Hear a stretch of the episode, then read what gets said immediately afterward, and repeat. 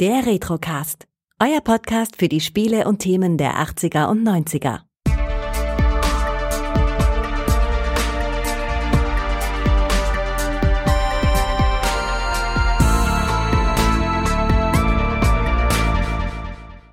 Herzlich willkommen beim Retrocast. Mein Name ist Kai und ich darf heute zum zweiten Mal den Ian bei mir begrüßen. Hallo Ian.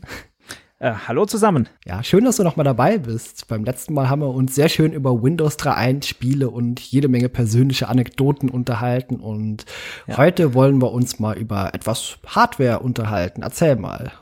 Ja, sehr gerne. Es ist ja heutzutage auch möglich, über ähm, DOSBox oder verschiedene andere Programme Retro-Spiele zu genießen. Aber für mich ist einfach die, die, die echte Hardware mal so wichtig geworden, dass ich mir da eine, eine kleine Sammlung von, von Retro-PCs zugelegt habe und auch wieder auf den ähm, Geschmack von CRT-Monitoren gekommen bin, wo ich da einfach mal, äh, also ich hatte auch ein normaler TFT-Monitor, und hat da mal, was war da, Ultima Underworld, Ultima 7 gespielt, getestet, mal, wie das, wie das so läuft. Und dann hatte ich, hatte ich meinen alten CRT-Monitor nochmal ausgepackt, den quasi nebendran gestellt und war da, war richtig baff, wie groß dann doch der Unterschied ist, wie viel, ähm, wie viel, wie viel feiner die, das, das Bild ist, dass es weniger verpixelt ist und eben einfach die, die Auflösung viel, viel besser äh, rüberkommt auf einem CRT-Monitor.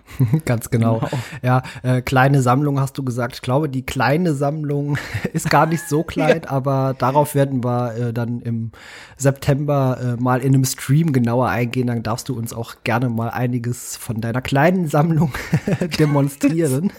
ja, gerne, gerne. Ja, doch sind, sind ein paar Computer inzwischen geworden, ja. Weil es ist ja so, wenn du, du hast verschiedene Spiele und ähm, ja, bei der DOS-Box kannst du ja einfach irgendwelche Cycles einstellen und das klappt ja auch ganz gut, aber wenn du echte Hardware hast, dann gibt's ja Spiele, die laufen auf einem 486er DX33 am besten, wie zum Beispiel Ultima 7. Wenn du das auf einem 486 DX266 machst, da ist das einfach, es ist spielbar, aber, aber zu schnell. Da spielst du quasi mit der Maus, fang die Figur, wenn du mit der reden willst und kriegst die dann auch nur, wenn sie kurz anhält. Da musst du schnell doppelklicken, weil sonst rennt sie dann einfach wieder weiter und so weiter und, und so. Also. Ja, ja, deswegen genau. gab es damals bei vielen PCs auch noch die Turbo-Taste, damit man es dann verringern genau. konnte wieder. Genau. Aber wie du schon sagst, ja, früher wurden Spiele einfach anhand der Frequenz äh, des PCs programmiert und da gab es eben auch keine Drosselung dann. Das heißt, wenn man das jetzt auf einem ich sag mal, aktuellen PC spielen würde oder laufen lassen würde, käme da nicht oh sonderlich viel bei rum.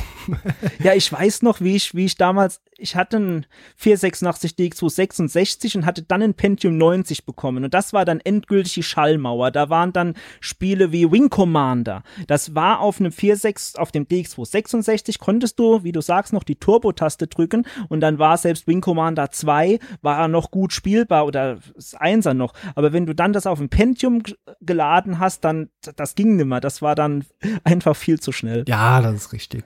Kurze Erklärung für alle, die jetzt keine direkte Ahnung haben, was die Turbo-Taste war. Mit der konnte man quasi, wenn der PC 66 MHz hatte und man hat diesen Knopf gedrückt, hat er sich quasi gedrosselt auf 33. Das heißt, war doch halb so schnell und das hat eben einen großen Einfluss auf damalige Spiele gehabt, die eben an die CPU-Frequenz gekoppelt waren auch.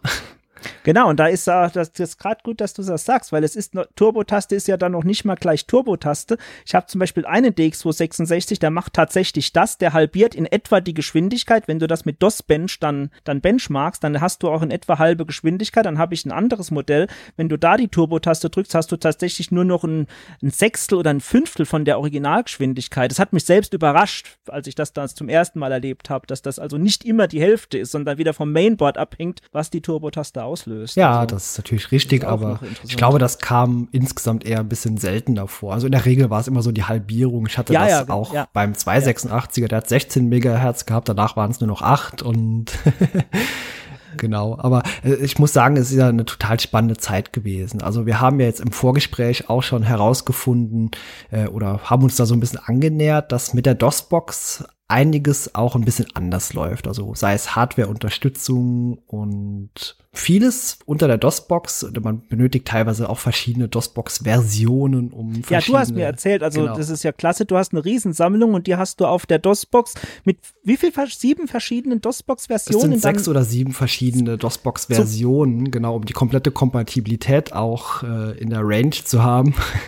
ja, vor allem, das ist so, also ich hatte ja auch, ich habe ja auch mit der DOS-Box da, da rum experimentiert und ähm, habe ich gesehen, welche verschiedenen Versionen es da gibt und was man da alles äh, verstehen muss. Und da, also ich muss ehrlich sagen, mir war das damals so hoch, dass ich dann mich dann besser in den alten Rechnern ausgekannt habe und gesagt habe, komm, dann reaktiviere ich lieber mal meine alten Retro-Rechner, weil das war mir einfacher als die ganze DOS-Box da zu studieren. Also das war wirklich, wirklich eine Menge. Ja, ja, es ist total spannend, wie sich das bei uns gegen, entgegengesetzt entwickelt hat. Also du hast äh, einfach auch aus Platzgründen zu Hause, du hast viel Platz und hast dir einfach jede ja. Menge Hardware wieder angeschafft. Genau, ich, ich, ich habe, also ich habe von meinem Großvater ein äh, Haus geerbt und ähm, da, dadurch habe ich da, also direkt im Nachbargrundstück sozusagen, also ich kann da einfach rübergehen. Lohnt sich auch nicht wirklich, das zu vermieten. Und also nutzen wir das Haus einfach als Hobbyräume und für einen Heimkinosraum habe ich hier mit meiner Frau zusammen eingerichtet. Also das nutzen wir einfach gut mit.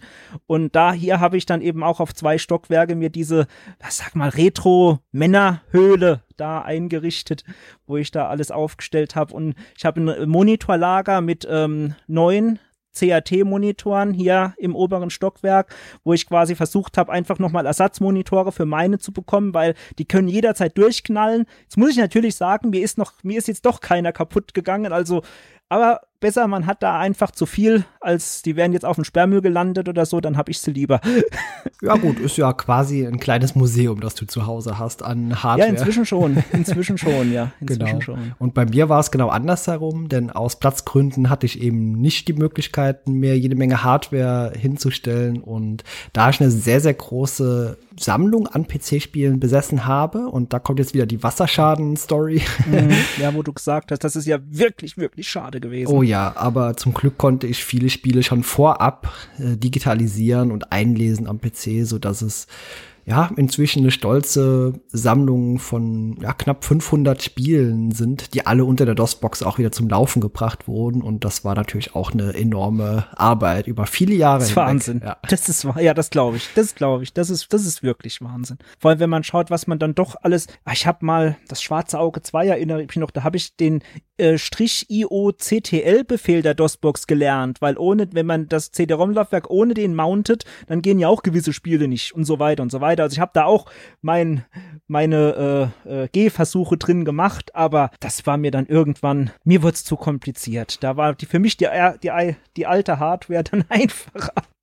Ja, das glaube ich. Das ist natürlich auch leichter. Also wenn man den entsprechenden Platz hat, ist das natürlich auch sehr viel mehr Retro, als die jetzt irgendwie einfach nur auf einem NRS liegen zu haben, in einem digitalen Archiv. Aber ja gut, ja, das Spiel an sich ist ja immer noch ein geniales Spiel. Also das ist ja, das, das will ich der DOSBox niemals absprechen. Also das ist, das ist, das macht auch, es ist ganz toll, dass es das gibt, weil sonst könnten ja ganz wenige Leute heute überhaupt nur den Genuss von den alten Spielen da kommen und von der Genialität, die da noch in manchen Ideen steckte, wie zum Beispiel Ultima 7, was ja das für, für ein wegweisendes Spiel damals war, dass man das heute überhaupt noch spielen kann auf der DOSBox. Das ist das genial, ja. Ja, vor allem muss man dann auch solchen Plattformen wie Good Old Games, also GOG, ein großes oh, ja. Kompliment machen, denn oh, ja. die haben das Ganze ja so ein bisschen losgetreten, alte Spiele auch wieder lauffähig zu machen und dann für kleines Geld wieder an den Mann zu bringen. Und dadurch fühlte ich mich auch ein bisschen angespornt, um mich da selber dahinter zu knien und meine Spiele, die ich eben da besitze bzw. besessen habe, ähm, nochmal zum Laufen zu bringen und das einfach ja, bin ich schon eigentlich sehr stolz drauf, dass man diese alten Spiele, dass die nicht verloren sind einfach. Also inzwischen, ich verstehe dich total. Wenn ich, also weißt ja, wie es Leben ist, man hat immer zu wenig Zeit am Computer. Ja, das stimmt, aber, ja. aber wenn, dann, ich spiele im Moment eigentlich zu 90 Prozent an, an, an meiner alten Retro äh, Playstation da oben, wo ich die sieben Rechner eben dranhängen habe an dem einen Monitor. Und eigentlich spiele ich immer, wenn ich spiele, dann spiele ich da, weil es ist irgendwie ja Nostalgie pur und ähm, ja, deswegen war es mir damals auch so wichtig, dann, dass ich, wenn ich das jetzt schon mache, wenn ich da jetzt schon nochmal die, die PCs aufstelle, dann bin ich dann auch drauf gekommen, Moment, welche Grafikkarte habe ich zum Beispiel drin, aber was gab es denn damals zum Beispiel noch, was war denn damals so das Beste, was man sich da da holen konnte, was man ja damals in den 90ern wahrscheinlich gar nicht bezahlen konnte und was ich mir dann jetzt eben gebraucht kaufen konnte. Das war, das war dann auch nochmal was für mich, dass ich da Speer-Grafikkarten in die Computer eingebaut habe. Einfach weil die am CRT-Monitor ähm, mehr wie 70 Hertz schaffen, auch im DOS-Text-Mode. Und das war mir, das war mir eben für die Augen wichtig, weil ein CRT-Monitor weiß ja jetzt wer das alles hört, also ein CRT-Monitor ist nicht wie ein TFT, der ist nicht flimmerfrei. Wenn ich den anschalte und normal Windows drauf mache, dann habe ich da 60 Hertz und wenn man eine Stunde vor einem 60 Hertz Monitor verbringt, also mir haben da früher immer die Augen wehgetan und hab das, das kann man dann hochstellen auf 85 Hertz, gilt als flimmerfrei, aber ich mag eigentlich am liebsten 100 Hertz. Und da gab es dann tatsächlich die Möglichkeit, dass selbst im DOS-Text-Mode, also nicht den VESA-Modus, was manche Spiele unterstützen, sondern da, wo man wirklich also die, der CD-Befehl äh, oder Dir-Befehl eintippt, da 100 Hertz und, und mehr zu bekommen. Und das hab, war mir wichtig und da habe ich mir dann die entsprechenden Grafikkarten dann auch in die Rechner eingebaut. Dann war mir wichtig, dass auch ähm, Roland, ich habe als Kind immer gehört, ja, wenn du Roland hast, dann klingt ja das Spiel besonders toll. Das klingt noch mal ganz anders. Aber wer hatte denn in meiner Kind, in meiner Jugend Roland für 1000 Mark damals? 1000 Mark so ein MT32. Und ja, als ich das angefangen habe, waren die auf eBay noch relativ bezahlbar. Da habe ich dann für 100 Euro ein MT32 bekommen. Dann für, ich glaube, 200 Euro musste ich dafür schon bezahlen. Das war das CM64. Das ist nochmal ein größeres Roland, wo dann verschiedene Soundeffekte nochmal zusätzlich drin sind, wo einige Spiele davon profitieren und so weiter und so weiter. Ja, das sind auch äh, tolle Sachen, äh, auf die wir dann in dem Stream auch mal eingehen können, auch mal ja, um gerne. zu zeigen, beziehungsweise damit man das auch mal hört, wie extrem die Unterschiede auch waren. Also viele extrem. Leute hatten ja. äh, vielleicht nur einen PC-Speaker, dann kam eine Soundblaster 16 Medien dazu ähm, und vielleicht mal irgendwie General MIDI irgendwo und ja, also. Ja, Pro, Pro Audio, Pro Audio, Soundblaster kompatible Dinge, dann General MIDI, das war ja, da gibt's dann auch wieder verschiedene. Wenn du genau. eine AWE 32 hast, die ja General MIDI Standard beherrscht, dann klingt die wieder anders wie eine Roland Rap, 6, Rap, Rap 10 heißt die, Roland Rap 10. Da, das ist also meine Lieblings General MIDI Karte, die klingt auch noch mal richtig, richtig toll in gewissen Spielen, ja, genau. Ja, man muss sich eigentlich äh, das Ganze so vorstellen, als würde ein äh, verschiedene Orchester würde würden dasselbe Stück spielen. Das klingt halt nie 100% ja, gleich. Ja, so in der Art habe ich mir das immer vorgestellt und so ist es dann letztendlich ja auch. Und das werden wir dann auch im Stream mal so ein bisschen vorführen können, wie extrem die Unterschiede teilweise da auch sind. Ja, die sind wirklich extrem. Jetzt haben wir mal, kurz eine Frage an dich. Wie ist denn eigentlich die DOS-Box da? Ähm, die unterstützt doch auch Roland, habe ich da. Ja, die unterstützt das auch. Äh, wenn du also, hat im Prinzip jeder PC äh, inzwischen einen vernünftigen äh, Soundkarte drin hat, ob die jetzt onboard ja. ist oder dediziert, spielt da keine Rolle, aber die bekommt da eigentlich schon einen ganz guten Klang hin, beziehungsweise eine gute Emulation davon, ja. aber es klingt trotzdem nicht wie das Original. Nicht. Ja. Aber das wäre auch mal interessant. Vielleicht könnten wir beim Stream, wenn du die DOS-Box hättest mit einem, mit, das würde mich mal interessieren, wie, wie im gleichen Spiel, wenn man es direkt mal vergleichen könnte, die, Do, die, die DOS-Box-Emulation von MT32 oder was auch immer und dann auch mal die, das Original dazu. Das würde mich schon interessieren. Weil ich kann dir sagen, wenn du das gleiche Spiel wie zum Beispiel Ultima 6 startest, da habe ich die Möglichkeit, das kann ich am Soundblaster, kann ich das laufen lassen, das kann ich am MT32 laufen lassen. Dann in dem 386er, wo das Spiel drauf läuft, da ist eine Roland SCC1 drin. Die hat wieder einen MT32 Emulationsmodus von Roland selbst und der klingt aber wirklich auch sehr, sehr schön. Also das kann man, das gibt ganz viele Möglichkeiten, das, das laufen zu lassen, ja. Ja, nee, das, wie, wie ich schon sagte, also das sind so Unterschiede, als würde das einfach von verschiedenen Musikern auch abgespielt werden. Dasselbe ja, Lied genau, genau. und äh, das finde ich auch höchst interessant. Können wir gerne machen, also dass wir die DOS-Box da und deren Emulation noch so ein bisschen mit integrieren dann in dem Stream. Das wäre interessant, ja. Ja, das kann man gerne machen. Das finde ich persönlich auch interessant, um dann auch die Feinheiten mal so genau rauszuhören. Natürlich gibt's YouTube-Videos, wo man sich sowas anhören kann, aber das ist ja wieder Klar. eine ganz andere Sache dann, ja. Ja, wenn, du's, wenn du aber live testest und genau, lässt es direkt ja, laufen, das genau. ist einfach, das ist einfach besser. Das, das ist besser, ja. Macht doch mehr Spaß. ja, genau. Ansonsten ansonsten bräuchten wir ja keine Streams mehr machen. Genau. Ja, das, das stimmt, ja. Genau. Ach, Gott. Ja, es ist schön. Also äh, Spiele damals auch vom Klang her verglichen denn gerade mit diesem Roland MT32 klingt das ja schon sehr nach Audio-CD auch. Ja, ey, pass auf, da fällt mir gerade ein, das Schwarze Auge 1 kennen ja vielleicht einige von die, die, die, die, die, die Nordland-Trilogie. Da haben sie quasi die, die Roland MT32 Musik, die haben sie später einfach auf die CD kopiert, wo sie die CD-Version gemacht haben für das Schwarze Auge und dann hast du quasi die Roland-Tracks als CD-Audio bekommen. Ganz genau. Sozusagen. Und das war damals das ja schon sehr fortschrittlich, also von der Klangqualität. Absolut, ja. äh, wäre das auch heute immer noch äh, problemlos hörbar. Also im Vergleich zu verschiedenen General MIDI Sachen, die damals nicht wirklich gut klangen. Äh, für damals ja. schon, aber für heute halt nicht mehr. Ja, ja, ja genau. richtig, richtig, ja. Ja, bei den richtigen Rolands, also, ähm, ah, Star Wars, TIE Fighter, genau, zum Beispiel Star Wars X-Wing und TIE Fighter, wenn du die vielleicht kennst. Ja, klar. Kurze Notiz am Rande, da ist gerade anscheinend, ich habe es noch nicht gesehen, aber von TIE Fighter eine neue Version veröffentlicht worden, wo auf, auf Mods basiert, die jetzt auf modernen Windows 10 Rechnern läuft. Ich habe es noch nicht gespielt, aber es soll genial sein. Also, also das alte TIE Fighter, original neu gemacht für Star Wars Fans, für Leute, die das interessiert. Also lohnt sich anscheinend. Aber was ich eigentlich sagen wollte, ist, wenn du TIE Fighter da mit dem Soundblaster gespielt hast, dann klang das eben nach Soundblaster, aber wenn du den Roland oder General MIDI auch hattest, dann war das der der gleiche Sound wie quasi im Kino lief. Also ja, das war der Originalsound, haben die damit hinbekommen. Man muss ja. natürlich auch so die Stufen ein bisschen abgrenzen. Also wenn man natürlich vorher nur einen PC-Speaker hatte, dann war natürlich auch die Soundblaster 16 eine, ein enormer Sprung nach vorne. Ja, richtig, ja, ja. Ja klar, ich meine, also als ich meinen ersten PC bekam, da war, da hatte ich direkt eine Soundblaster dazu bekommen, also keine Originale, irgendwas Kompatibles eben damals. Mhm. Weiß gar nicht mehr, welche das dann war. Aber ich kam ja vom Amiga und war da, da ja doch eher verwöhnt, weil Amiga hatte ja also wirklich geniale Musik. Also das muss man auch mal sagen. Ja, also, sehr hochwertigen Soundchip integriert. Amiga gehabt, ja. war eigentlich, fand ich persönlich besser wie viele Soundblaster-kompatiblen Spiele damals vom, vom Klang. Absolut, ja, ja, das kann man so unterschreiben, ja. Ja. Ja, wir haben ja auch im Vorgespräch eben schon, da haben wir das noch ein bisschen schöner ausgearbeitet, denn mit der äh, Bildwiederholfrequenz, gerade unter DOS, oh ja. ist das ja so gewesen. Früher, also wer das alles miterlebt hat, der war natürlich die Bildwiederholfrequenz und dieses Flimmern mit der Zeit gewöhnt. Man gewöhnt sich dran. Ja. Genau. Und deswegen hatte ich damals zum Beispiel auch nie Probleme mit Kopfschmerzen. Äh, anfangs haben die Augen getrennt, bis man sich eben dran gewöhnt hatte. Gesund ist das natürlich nicht für die Augen. Mhm. Auf lange nee, wirklich nicht. Genau. Also wenn, also ich kann nur jeden, der CRTs hat, empfehlen, da gibt's immer Menüs. Da kann man immer schauen, wie viel Herz der im Moment hat. Und es sollte zumindest unter DOS 70 Hertz haben. Das ist okay. Also ich habe da wirklich mal viel dazu gelesen damals. Das ist wirklich so. 60 Hertz, das ist nicht gut für die Augen. Das ist, das ist zu wenig. Das, das Flimmern, das kriegen wir mit und deswegen tränen die Augen und ermüden sehr schnell. Also, ob sie, ob sie kaputt gehen, weiß ich nicht. Bin kein Augenarzt, aber 70 Hertz ist schon das Minimum. Unter Windows 85 Hertz wird immer empfohlen. Und je heller das Bild ist, also weißes Bild, sehr helles Bild, je mehr merkt man es. Im dunklen Bild ist es besser, aber im hellen Bild merkt man es viel extremer. Genau. Ja. Ja, worauf ich hinaus wollte, als dann die TFTs rauskamen, da war halt nichts mehr mit Flimmern.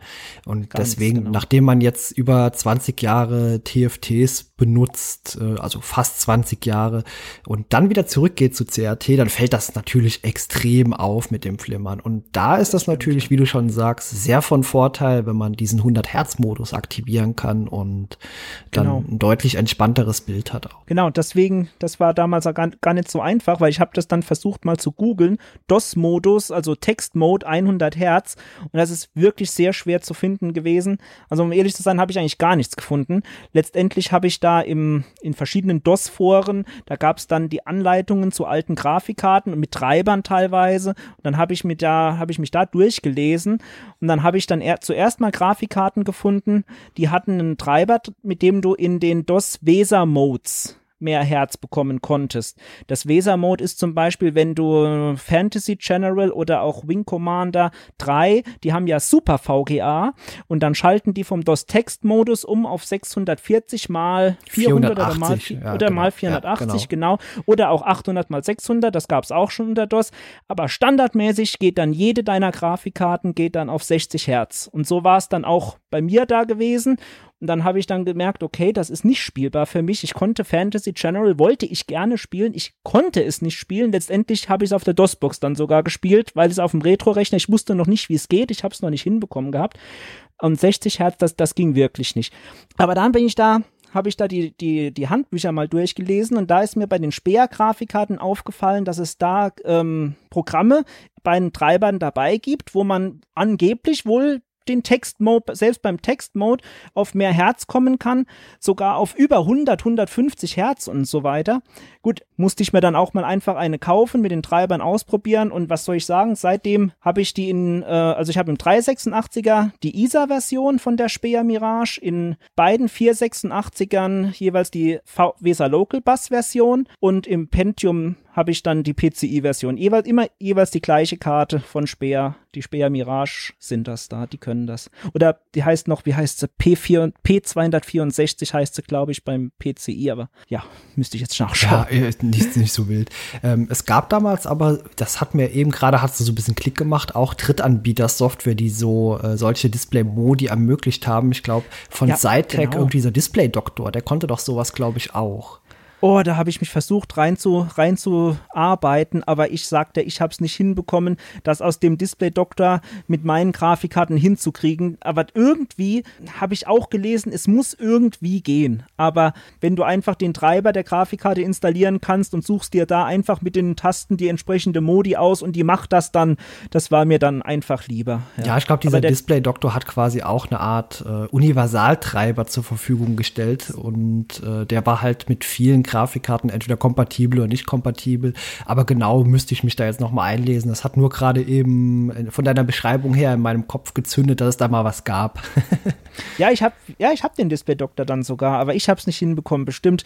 Aber weil ich das aus, als Jugendlicher nie gelernt habe und was, also es ist wirklich ein kompliziertes Programm. Da muss es, das sind ganz viele Menüs und ganz viel zu einzustellen. Keine Ahnung. Ja, da, da sagst du was Schönes. Denn ich habe mir damals tatsächlich äh, mit einem, ich glaube, das habe ich beim letzten Mal bei der Aufnahme schon mal mal erzählt, habe ich mir tatsächlich einen Monitor kaputt gemacht. Der hatte äh, keine, oh ja. keine, oh ja. keine äh, Sperre, Sperre. drin. Ja. Und da habe ich vers versehentlich unter einer sehr, sehr frühen SUSE Linux-Version eine zu hohe Frequenz eingestellt und da ist mir der Monitor abgeraucht. Das ist mir, da gibt es ein Windows-Programm, wo man auch die Herzfrequenz ändern kann. Und damit habe ich mir bei meinen ganzen Rumexperimentierereien sogar auch einen Monitor kaputt gemacht. Ja, ja, ja, ja, ja, ich weiß aber weder, wie das Programm heißt, noch weiß es mir ganz genau. Aber da, ich, ich, hab's, ich hab's auch hinbekommen. Vor drei, vier, fünf Jahren war das in etwa, ja. Ja, ja da hat man damals den Unterschied gemerkt. Wenn man einen guten Monitor hatte, der hat eine Sperre drin, der hat einfach abgeschaltet oder in Standby-Betrieb. Äh, genau. Das sagt dann Out of Range. Genau. Out of Range sagen die. Andere andere Monitore hatten die Sperre nicht. Die haben sich einfach gemeldet, indem sie gequalmt und gestunken haben. Ja, also da hatte ich noch Glück, also gestunken hat es nicht, aber der ist dann einfach irgendwie ausgegangen und äh, ja, dann war das Bild weg. ja, das war auch das bei meinem weg und da war ich damals sehr traurig, denn Geld war damals ein bisschen ich. knapp so in der Ausbildung und dann erstmal einen neuen Monitor kaufen. Das war Lehrgeld. Oh ja, das war mal richtiges Lehrgeld, wie man so schön sagt. Ganz genau, ja. ja. Diese 100-Hertz-Modus funktioniert dann aber auch unter DOS-Spielen. Also das lässt sich auch irgendwie mhm. machen, oder? Ja, das ist sogar so, dass du den, ähm, wenn du die Speer-Grafikkarte hast und hast die entsprechenden Zeilen in deiner Config-Sys oder AutoExec-BAT, musst du da, hast du da Zeilen drin, dann kannst du die sogar unter Windows 98 laden. Also der Pentium, der hat ja DOS da geht sowieso, also wenn du unter DOS Ultima oder Ultima Underworld startest, das hat Textmode, das hat also, es geht nicht auf den Weser-Modus oder so. Das hat dann in all den Spielen ist dann 99 Hertz habe ich es eingestellt, also immer dann. Und, und der, der Computer, der hat auch Windows 98 und da ist es auch so eingestellt, dass wenn der hochfährt, dann hast du ja unter Windows, stellst du ja die Hertz ganz normal unter Windows ein. Aber genau, wenn du genau, unter ja. Windows 98 dann wieder ein DOS-Spiel wie Ultima Underworld startest, dann geht der auch wieder in den DOS-Text-Mode und wenn du vorher diese Zeilen beim Start von Windows drin hattest, dann startet sogar dann das Spiel in den 100 Hertz. Das ist wirklich toll. Also, das hat, hat mich damals sehr gefreut, weil ich wollte eben, hab jetzt auch gedacht, ich bin jetzt 40, keine 17 mehr. Und ja, meine Augen, noch funktionieren sie und das soll noch eine Weile so bleiben. ja, ich finde es einfach super, dass wir beide extreme Nerds sind, eigentlich mit dasselbe Ziel verfolgen, nämlich alte Spiele irgendwie zum Laufen zu bringen. Nur du machst das eben ja, auf dedizierte genau. Hardware und ich bin eben so in die Emulatorschiene gerutscht und habe da alles Mögliche ausprobiert. Hast es dir aber nicht wirklich leichter gemacht, das kann ich dir sagen, so wie ich das gesehen habe. Aber es hat Platz gespart. das stimmt. Platz, Platz in der Wohnung, oh ja. Genau. Nee, also ich hatte ja, genau, ich hatte ja vorher, bevor ich das hier hatte, hatte ich im anderen Elternhaus einfach auch nur ein Gaming Zimmer. Da hatte ich zwar meine drei Retro-Rechner stehen, aber die waren dann auch nur an dem einen TFT, der eben da nur gestanden hat, angeschlossen. Und da hatte ich ja den Platz auch nicht, das alles so aufzubauen. Und ähm, an dem gleichen Monitor war auch noch mein moderner Rechner angeschlossen. Also ich musste noch unter den Tischen umstecken und alles Mögliche. Also ja, das war klar. Also ich verstehe dich ja. total. Das war auch schon eine ganze Menge Arbeit, das so zu also so einzurichten, dass ich da jetzt mit ein paar mit ein paar Tastern habe ich jetzt, ich habe VGA Switches, ich habe Audio Switches, habe mir also darf's nicht hinter meinen Schreibtisch schauen. Da ist Kabel das, also das machen wir dann im Livestream. Da verlange ich dann von dir, dass wir genau. hinter den Schreibtisch gucken.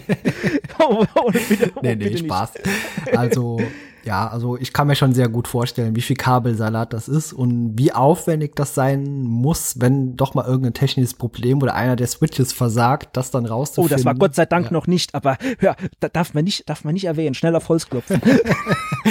ja. Bitte nicht. Aber äh, ja, es ist, muss ja auch ein sehr schönes Gefricke gewesen sein. Deswegen ist das nicht weniger viel Arbeit gewesen als meine DOS-Box äh, Rumfummelei.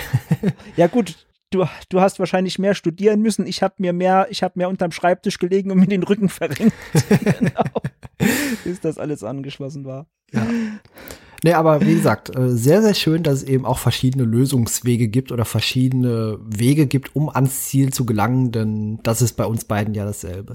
Aber noch mal kurz zurück. Ja. Ähm, wir sprechen von CRT-Monitoren und auch 100 Hertz. Genau. Ähm, möchtest du unseren Zuhörenden kurz erklären, geht das prinzipiell mit jedem Monitor? Nein, gell? Äh, der Monitor muss halt generell so viel, so viel Herz unterstützen. Du hast ja beim Monitor immer äh, horizontale und eine vertikale genau, Bildfrequenz. Ja. Das, äh, das eine ist Herz und das andere ist Kilohertz. Also da, also damit der Monitor in, ähm, das errechnet sich dann noch mit der Auflösung. Zum Beispiel, wenn du 100 Hertz willst bei 800 mal 600er Auflösung, dann brauchst du, ich sage jetzt Fantasiezahlen, weil ich weiß die nicht alle auswendig, dann brauchst du, sagen wir mal, 70 Kilohertz Leistung, um die 100 100 Hertz unter 800 mal 600 zu bekommen.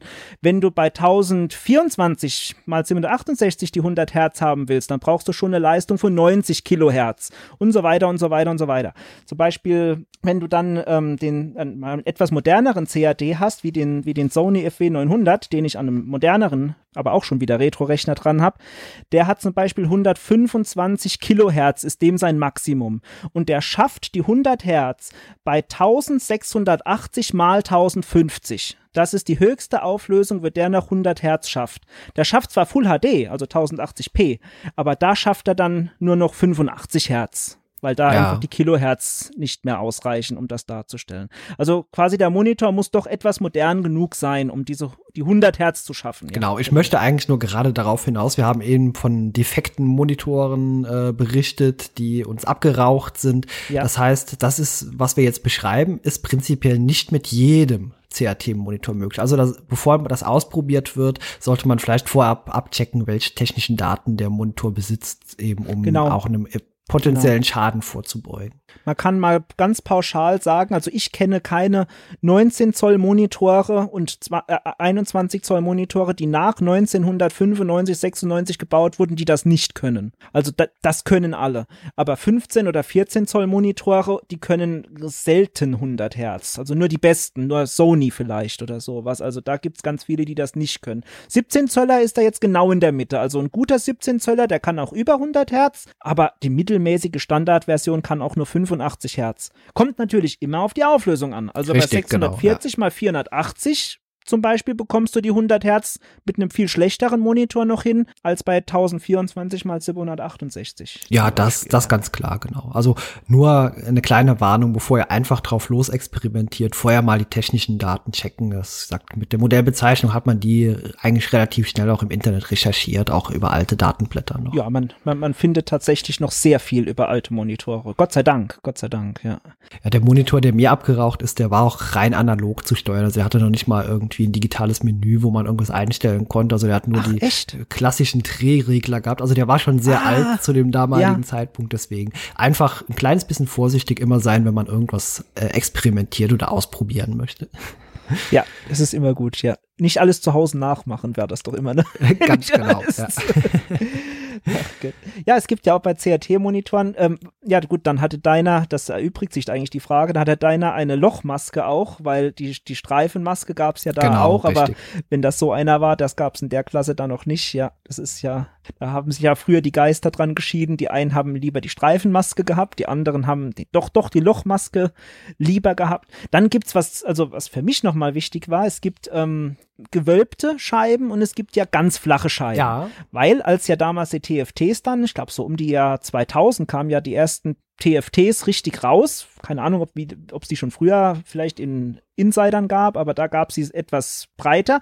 Und da haben ja die Röhrenmonitorenhersteller dann plötzlich gedacht, okay, das brauchen wir ja auch. Die sind jetzt eben ganz flach und wir sind gewölbt. Also machen wir einfach nochmal fünf Zentimeter Scheibe vorne dran und dann haben wir auch eine flache Scheibe. Genau. Ist jetzt übertrieben. Aber so haben die das ja gemacht. Die haben ja einfach nochmal Glas vorne dran gemacht, damit sie eben flach geworden sind. Und was dann mir persönlich wieder lieber war, für die ganz alten Spiele war dann die gewölbte Scheibe, weil da ist das Glas etwas dünner und ich fand irgendwie die, ähm, die Immersion noch etwas schöner. Ja, also, für die ja. Leute, die jetzt nicht ganz so technisch versiert sind, möchtest du denn mal den Unterschied kurz erklären zwischen Loch- und Streifenmaske, damit man zumindest eine grobe Vorstellung hat? Also nicht ganz tief ins Detail, nur ganz oberflächlich. Ja, bei der, ähm, bei der Streifenmaske ist es so, dass da zwei Drähte gespannt sind, direkt hinter der unmittelbar hinter der Scheibe und zwischen diesen beiden Drähten, die sieht man auch, die, die Drähte, wenn man das Bild ganz weiß macht, dann sieht man tatsächlich die beiden Drähte. Zwischen diesen Drähten tut sich das, ähm, das Bild quasi aufbauen. Der Vorteil an der Streifenmaske ist, dadurch, dass das mit dieser Technik ist, sind die schon wesentlich näher an TFT-Monitoren dran, was die, was die Schärfe und Qualität anbelangt, als die ältere,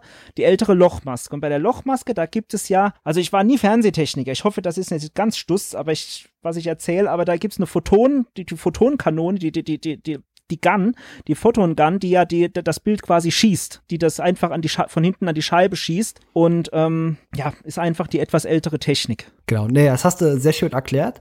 Ähm, das sind natürlich technische Dinge. Ich glaube, den wenigsten Leuten ist, ist es damals aufgefallen, was sie direkt vor sich hatten. Vor allem Leute, die wirklich nur mit dem PC gearbeitet haben und sich wenig für die Hardware interessiert haben. Ja, das ist auch, es ist auch ganz ehrlich nicht ganz so wichtig. Also, Gott, mein, mein Monitor, den ich jetzt oben benutze, der hat jetzt eine Streifenmaske, aber das ist auch einfach nur deswegen, weil der Monitor eben noch ganz neu, neu war. Im Jahr 2017 hatte ich richtig viel Glück, dass ich den bei einem, bei einem älteren Mann, der den einfach noch original verpackt zu Hause hatte. Der war unbenutzt. Dann habe ich den, wenn das jetzt ein Lochmaskenmonitor gewesen wäre, hätte ich da eben jetzt einen Lochmaskenmonitor. Aber das war eben eine Mitsubishi Streifenmaske und schon sehr, sehr, sehr schönes Teil. Und mit, mit gewölbter Scheibe, weil das war mir für die alten Rechner einfach wichtig. Aus nostalgischen Gründen eben.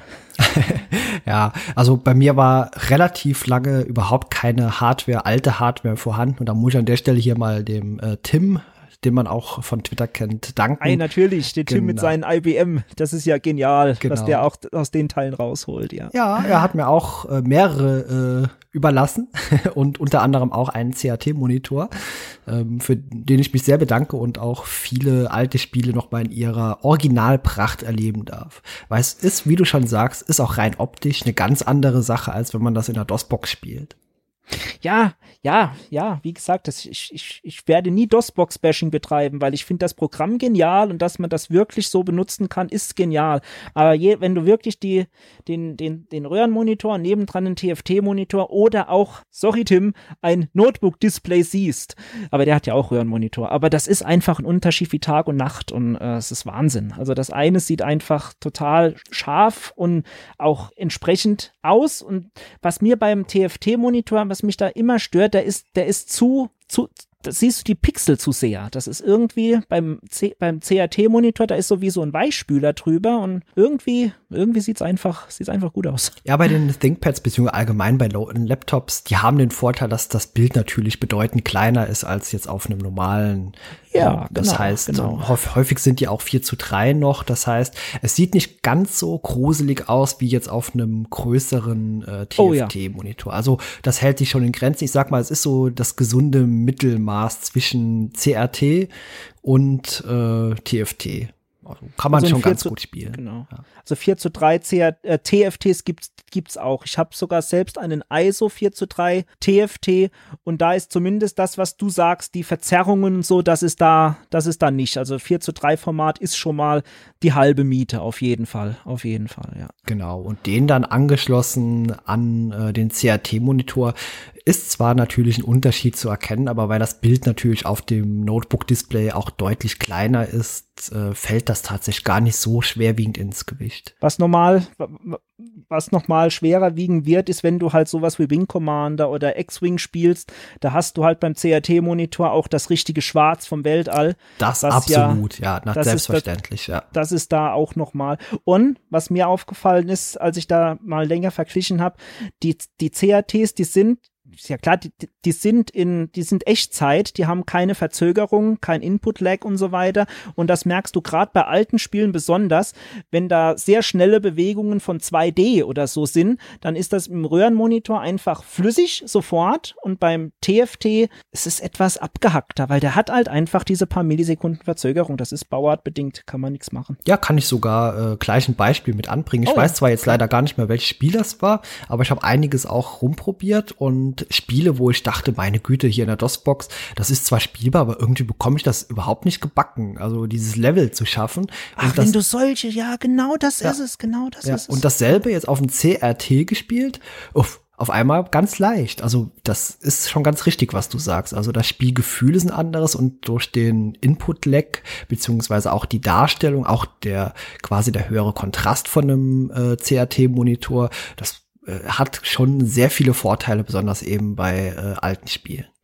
Das ist uns letztens, also wir haben im Freundeskreis, ist uns das zusammen aufgefallen. Ich weiß nicht, kennst du vom Commodore 64 gibt's doch das, die, so eine Mini-Konsole, die du an den, über HDMI an den Fernseher anschließt, wo dann so alte Spiele drauf sind, wo du die alten C64-Spiele quasi am Fernseher ganz normal spielen kannst. Ja. Und da ist auch Summer- und Winter-Games, wenn du das vielleicht was sagst, ja, drauf. natürlich, klar, das kenne ich. Echt Ja. cool. Und da gibt es ein, was war das? Ich glaube, es war, es war äh, Skifahren und zwar, das heißt Biathlon, ne, wo die auch schießen, ja, wo die, wo die das, wo, wo die das Gewehr haben. Da, da gibt es ein Fadenkreuz, das fährt einfach vom oberen Bildschirmrand auf zum unteren Bildschirmrand und du musst im richtigen Moment den Knopf drücken, um das Ziel zu treffen.